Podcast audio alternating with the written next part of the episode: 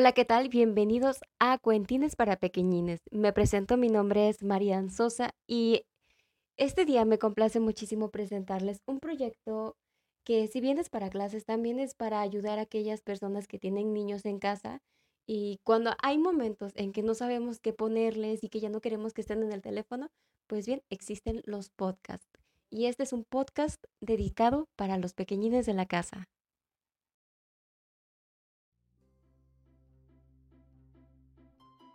Los tres cerditos.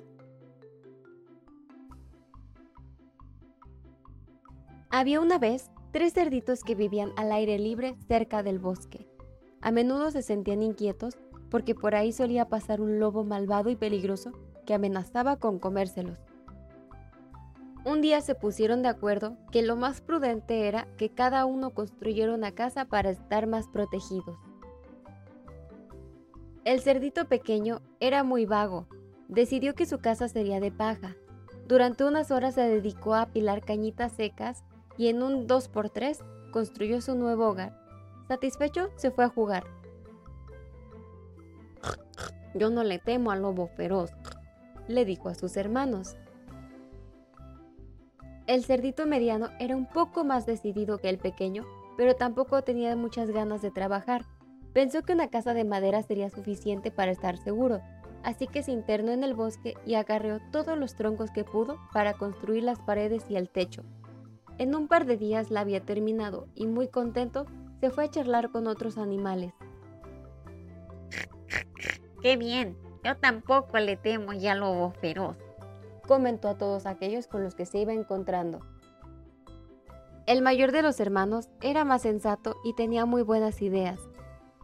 Quería hacer una casa confortable, pero sobre todo indestructible, así que fue a la ciudad, compró ladrillos y cemento y comenzó a construir su nueva vivienda. Día tras día, el cerdito se afanó en hacer la mejor casa posible. Sus hermanos no lograban entender por qué se tomaba tantas molestias. Mira a nuestro hermano. Se la pasa el día trabajando en lugar de venir a jugar con nosotros.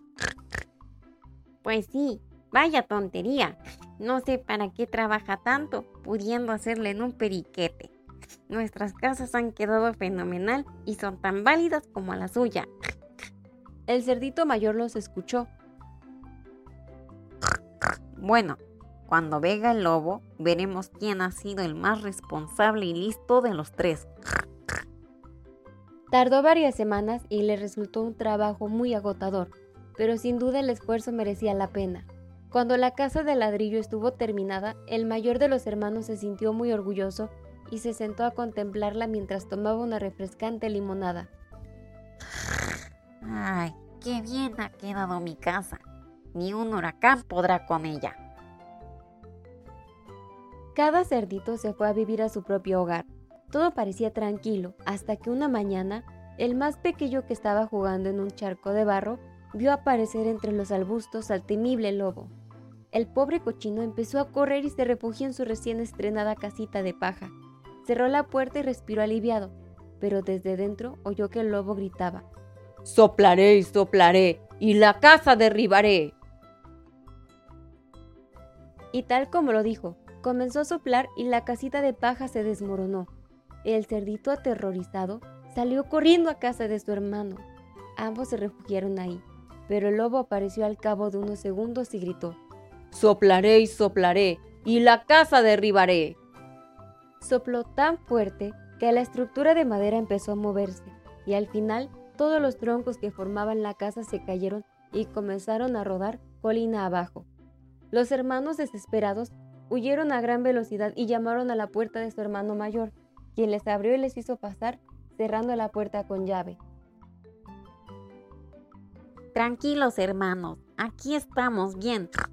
El lobo no podrá destrozar mi casa. El temible lobo llegó, y por más que sopló y sopló y sopló, no pudo mover ni un ladrillo de las paredes. Era una casa muy resistente. Aún así, no se dio por vencido y buscó un hueco por el cual poder entrar. En la parte trasera de la casa había un árbol centenario, el lobo subió por él y de un salto se plantó en el tejado y de ahí brincó hasta la chimenea. Se deslizó por ella para entrar a la casa, pero cayó sobre una enorme olla de caldo que se estaba calentando al fuego. La quemadura fue tan grande que pegó un aullido desgarrador y salió disparado de nuevo al tejado. Con las pompas enrojecidas, huyó para nunca más volver. ¿Ya ven lo que ha sucedido? Se han salvado por dos pelos de caer en las garras del lobo. Y eso les pasa por flojos e inconscientes. Hay que pensar las cosas antes de hacerlas. Primero está la obligación y luego la diversión. Espero que hayan aprendido esta lección, hermanos. Y vaya que aprendieron la lección. A partir de ese día se volvieron más responsables. Construyeron una casa de ladrillo y cemento como la de su sabio hermano mayor y vivieron felices y tranquilos para siempre.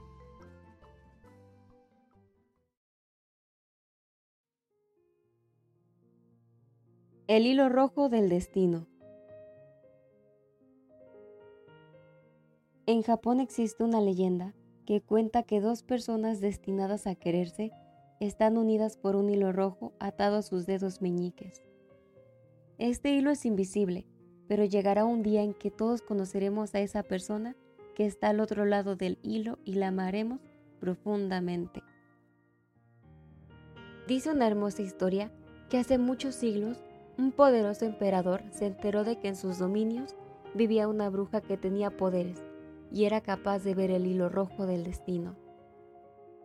El emperador estaba deseando casarse, así que ordenó que buscaran a la bruja y la llevaran ante su presencia. Quería saber a toda costa quién estaba al otro extremo de su hilo, quién sería su futura mujer. La bruja acudió al palacio y gracias a uno de sus extraños brebajes, el emperador pudo ver el hilo rojo atado a su dedo. Comenzó a seguir el hilo y llegó hasta un pueblo rural donde vivía gente muy humilde. Atravesando callejuelas, el hilo le condujo hasta el mercado, donde las mujeres vendían fruta y verdura mientras sus chiquillos correteaban formando un gran alboroto. En uno de los puestos vio una pobre campesina que amamantaba a un bebé, al tiempo que ofrecía en cestas la cosecha del día anterior. Asombrado, comprobó que su hilo terminaba en el dedo de esa sencilla mujer. Señor, como puede ver, hasta aquí llega el hilo rojo. Eso significa que su destino está en la mujer que tiene frente a usted. El emperador se enfadó muchísimo pensando que la bruja estaba burlándose de él. ¿Estás insinuando que yo tengo o tendré algo que ver con esta harapienta campesina? Le preguntó enfadado, fulminándola con la mirada. Así es, Majestad. Usted mismo puede ver que el hilo le ha traído hasta ella. Ante la insistencia de la bruja, el emperador se sintió tan ofendido y lleno de rabia que la pagó con la chica.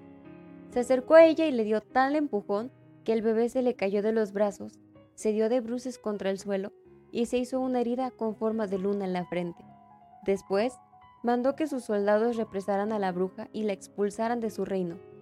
Maldita bruja embustera, espero que no vuelvas por aquí. El emperador se fue furioso, ni siquiera tuvo compasión por el pequeño que lloraba sin consuelo en el regazo de su afligida madre.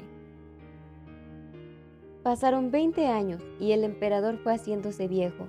Sabía que su obligación era casarse y fundar una familia, pues el reino necesitaba un heredero al trono. A pesar de sus esfuerzos, todavía no había encontrado a ninguna mujer apropiada con la cual tener hijos. Un día, los consejeros reales le dijeron que muy cerca vivía una muchacha bellísima, tan bella y culta que reunía todas las cualidades de una futura reina. El emperador estaba harto de buscar esposa y le pareció buena idea convertirla en su mujer. No la conozco, pero estoy aburrido de esperar. Me casaré con ella.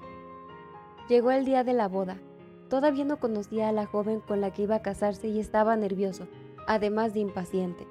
Como mandaba la tradición, esperó a la novia dentro del templo, donde iba a celebrarse la pomposa ceremonia real. Había tanta expectación que no cabía un alfiler. La futura emperatriz entró despacio, luciendo un precioso vestido bordado en oro, y con la cara cubierta con un velo de seda natural. Al llegar junto al emperador, éste levantó el velo y descubrió una joven de rostro hermoso y dulce, con una pequeña cicatriz con forma de luna cerca de la sien. El emperador se emocionó. Esa mujer era aquel bebé al que años atrás había agredido por culpa de su orgullo. Entre la multitud que abarrotaba el templo, se distinguió su madre, la campesina que vendía fruta en el mercado. Se acercó a ella y tomando sus manos le pidió perdón por su vergonzoso comportamiento en el pasado. Finalmente se casaron y fueron muy felices, pues el hilo del destino jamás se rompió entre ellos.